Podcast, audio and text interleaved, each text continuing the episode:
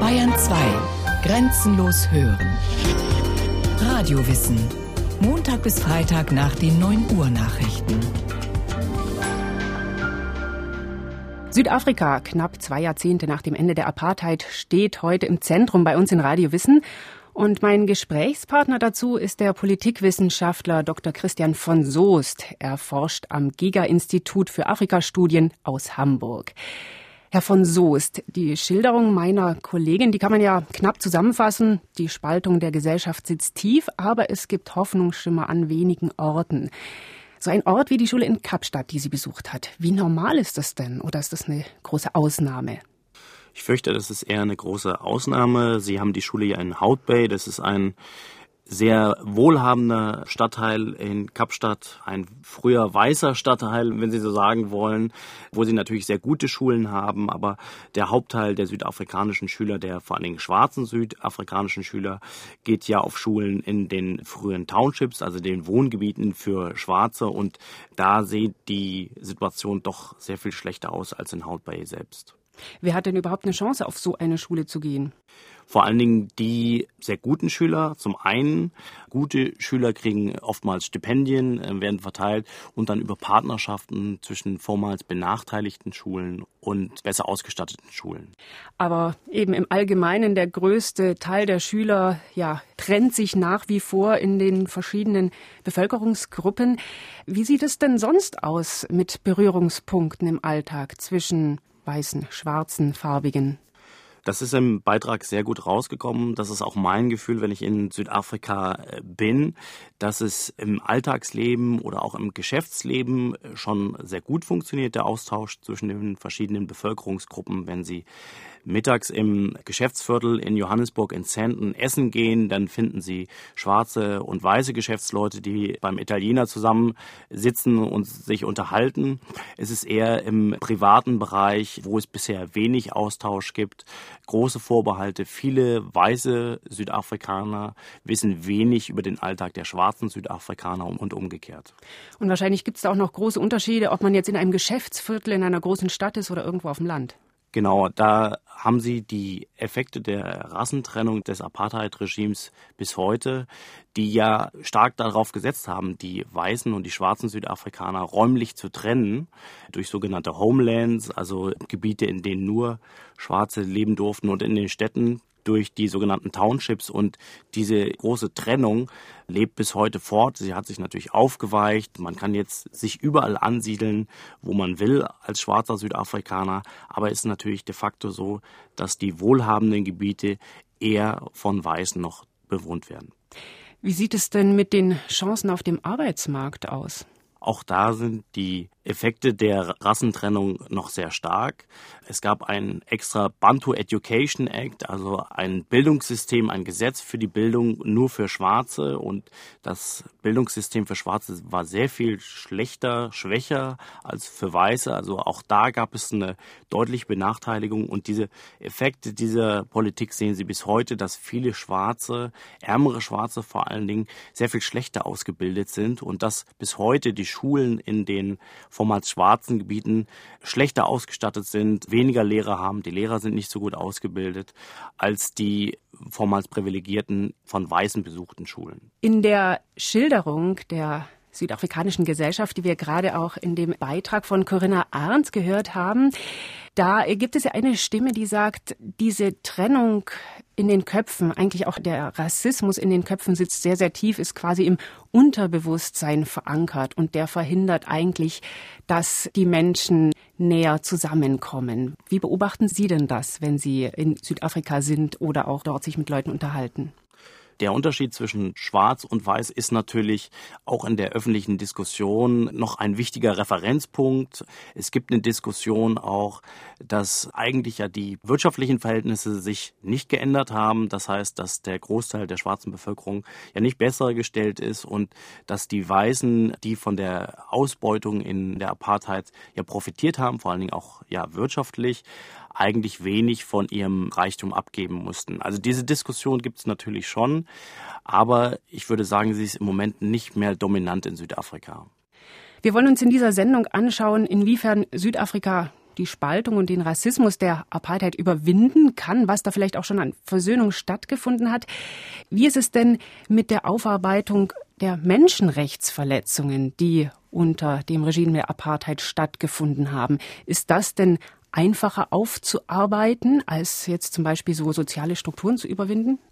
Südafrika hat einen sehr innovativen Anspruch gewählt für die Aufarbeitung der Apartheidszeit, die sogenannte Wahrheits- und Versöhnungskommission eigentlich die erste ihrer Art, wo es weniger um eine Bestrafung der Apartheid-Täter, die sich ja oft schwerste Menschenrechtsverletzungen auch zu Schulden haben kommen lassen, ging, sondern einmal darum, die Wahrheit ans Licht zu bringen, welche Menschenrechtsverletzungen gab es, was passierte denn mit einigen Schwarzen oder Mitgliedern der schwarzen Oppositionsbewegung des ANC zum Beispiel, die einfach verschwunden sind und dass zweitens Täter auch die Möglichkeit haben, eine Amnestie für ihre Taten zu bekommen. Und das war ein sehr innovativer Anspruch, der geführt wurde von Desmond Tutu, der später auch nochmal vorgestellt wird. Und was gerade anfangs, also nach Ende der Apartheidzeit, sehr, sehr wichtig war für das neue demokratische Südafrika. Die Wahrheitskommission war stark durch Desmond Tutu geprägt. Wäre sie ohne ihn denkbar gewesen?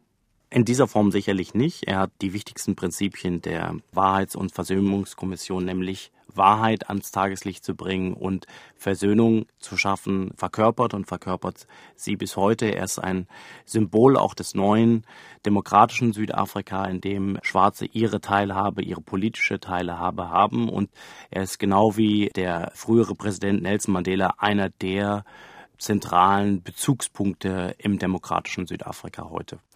Dieser Versöhnungsgedanke, der beinhaltet unter anderem auch die Amnestie für Täter, die dort vor der Kommission ihre Verbrechen bereut haben. Dieser Gedanke ist ja wahrscheinlich auch stark aus dem christlichen Ethos von Tutu gekommen.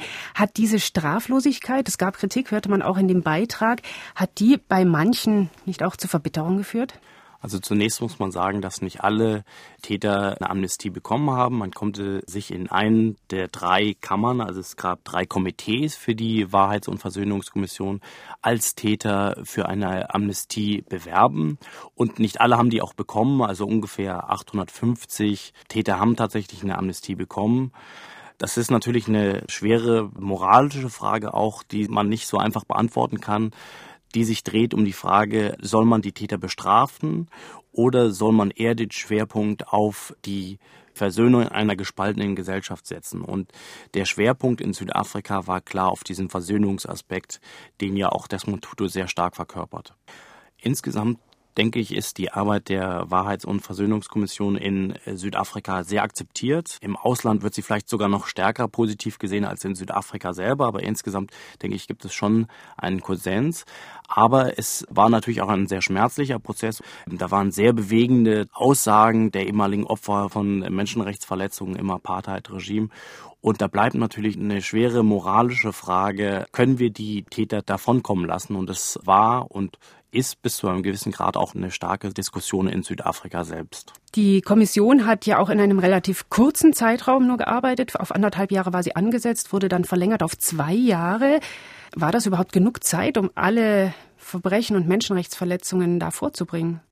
Es wurden sehr viele Fälle bearbeitet, also es war ein sehr umfassender Prozess. Gleichzeitig war ein Ziel auch sehr schnell mit der Aufarbeitung der Apartheidzeit zu beginnen. Das war ein ganz klares Ziel. Man muss damals sich ja vor Augen halten, Mitte der 90er Jahre war Südafrika sehr viel mehr noch ein gespaltenes Land. Man kam aus großen Auseinandersetzungen auch in den 80er Jahren äh, bis Ende der 80er Jahre zwischen dem Apartheid-Regime und der hauptsächlich schwarzen Oppositions Bewegungen in Südafrika. Es gab ja auch die Kampagne, eigentlich das ganze Land unregierbar zu machen für die Apartheid-Regierung. Das heißt, sie hatten in Teilen bürgerkriegsähnliche Auseinandersetzungen. Ich denke da vor allen Dingen an die Provinz KwaZulu-Natal.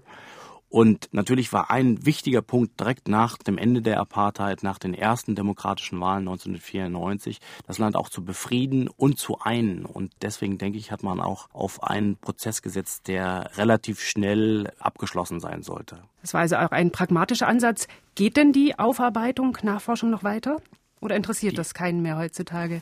Insgesamt ist die Apartheidszeit, die Aufarbeitung von Menschenrechtsverletzungen ist noch ein wichtiger Punkt. Es gibt auch ein sehr beeindruckendes Apartheid-Museum in Johannesburg. Es ist ein Referenzpunkt in der Gesellschaft. Aber ich denke, als politische Fragen stehen heute vor allen Dingen im, im Vordergrund die wirtschaftlichen Ungleichheiten zwischen verschiedenen Bevölkerungsgruppen und wie man denn die sogenannte verlorene Generation, die in, gerade in den 80er Jahren ja sehr schlechte Bildung genossen hat, in das Wirtschaftsleben hereinbringt, wirtschaftlich besser gestellt. Das ist, glaube ich, im Moment die zentrale politische Frage und Auseinandersetzung in Südafrika. Der Begriff der Regenbogennation, von Mandela geprägt in den Jahren des Aufbruchs nach der Apartheid, taugt der noch zur gemeinsamen Identifikation? Er war sicherlich ein sehr gutes Ziel oder auch ein Symbol für das, was man erreichen will. Verschiedene Farben zusammen in einem Regenbogen zu bringen, was man auch vor dem Hintergrund der großen Teilung ja in der Gesellschaft sehen muss. Heute ist in Südafrika in, großen Teilen Ernüchterung eingekehrt, weil man einfach sieht, dass die Aufarbeitung dieser strukturellen Ungleichheiten sehr viel schwieriger ist, als man gedacht hat am Anfang. Und äh, man ist jetzt in den Mühen der Ebenen. Und das ist natürlich schon so, dass, dass viele Leute sagen, bleibt mir weg mit diesem Begriff der Regenbogennation. Wir, wir haben jetzt die Probleme des Alltags und eigentlich hat sich für viele von uns nicht so viel wirtschaftlich verbessert. Bleibt also viel Arbeit. Vielen Dank. Christian von Soest war hier mein Gesprächspartner vom Giga-Institut aus Hamburg. Dankeschön.